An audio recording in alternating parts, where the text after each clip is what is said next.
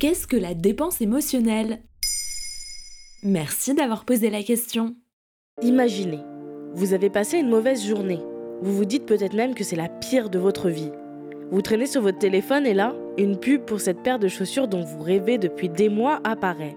Vous vous sentez mal et vous vous dites que vous auriez peut-être besoin d'un peu de réconfort. Et hop, c'est commandé.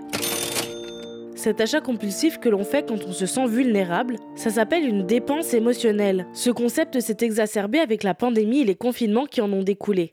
En effet, comme on ne pouvait plus vivre d'expérience à l'extérieur, on a eu tendance à chercher d'autres moyens de ressentir de la satisfaction.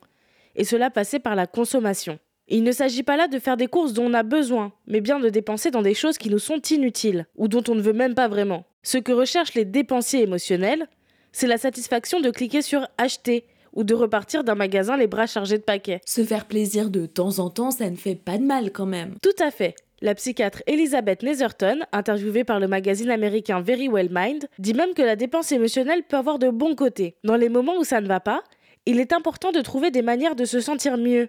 Mais attention, ça ne doit pas aller trop loin. Elle ajoute que Ça devient problématique quand les gens se retrouvent à dépenser d'une manière qui ne coïncide pas avec leurs valeurs, leurs buts ou leurs moyens et leur temps. Ce qu'elle veut dire par là, c'est qu'on finit par se retrouver dans un engrenage de perte de temps et d'argent innommable entraînant des heures dans les magasins ou sur des sites.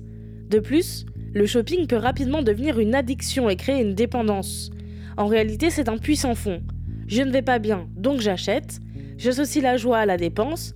Donc je finis par dépenser énormément pour retrouver ce sentiment. Comment se sortir de la dépense émotionnelle? Outre le fait de la remplacer par d'autres méthodes, comme écrire dans un journal, méditer ou simplement suivre une thérapie, il est également important de ne pas vouloir faire disparaître ces émotions à tout prix, en acceptant que parfois ça ne va pas et que vous allez vous sentir mal à un moment pour mieux rebondir après. Vous pourrez éviter les dépenses intempestives qui n'apportent de la joie qu'au début, joie qui peut d'ailleurs se transformer en culpabilité. La prochaine fois que vous êtes face à une situation de dépense émotionnelle, posez-vous quelques questions, comme pourquoi je fais ça? En ai-je vraiment besoin? Puis-je vivre sans? Et vous éviterez peut-être un achat compulsif. Voilà ce qu'est la dépense émotionnelle. Maintenant, vous savez, un épisode écrit et réalisé par Mayel Diallo. Ce podcast est disponible sur toutes les plateformes audio et si cet épisode vous a plu, n'hésitez pas à laisser des commentaires ou des étoiles sur vos applis de podcast préférés.